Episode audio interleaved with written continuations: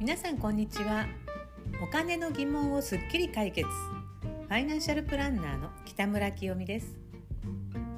今日のテーマはどうして今日も買い物で後悔するのか。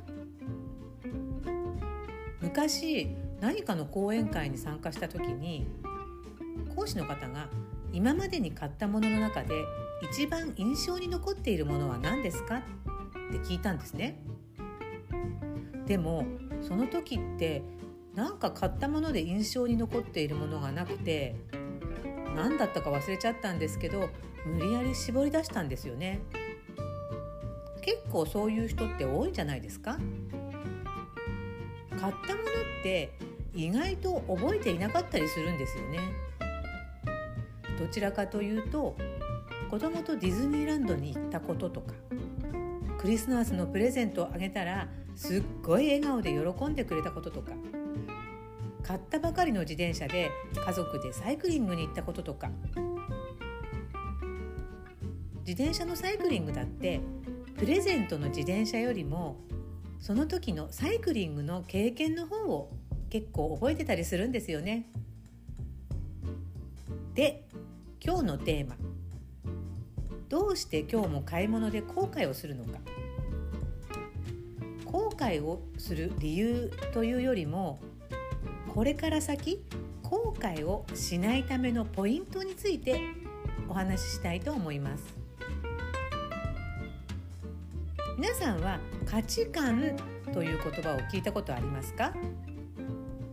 辞書によると物事を評価する際に基準基準とする何にどういう価値を認めているかという判断だそうです。金を使う時もこの基準がはっきりしていれば使い道を間違えることもないし後から後悔することもないんですよね。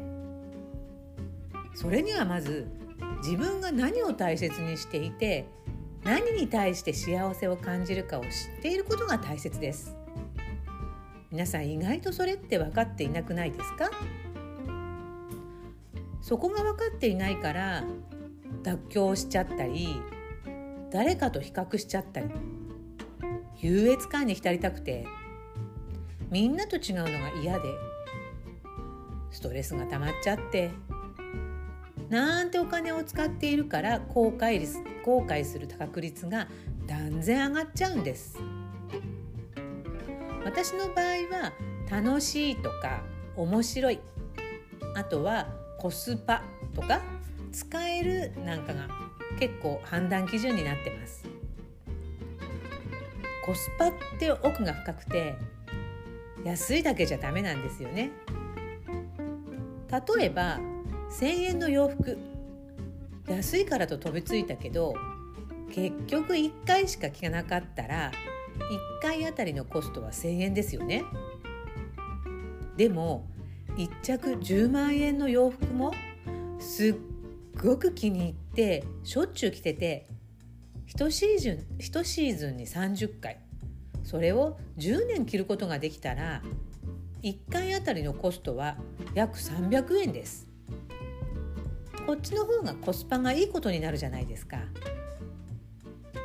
皆さんも自分の価値観を考えてみませんか？そうすると隣の家の芝生が青く見えなくなりますよ。子供にもうちはうちよそはよそ。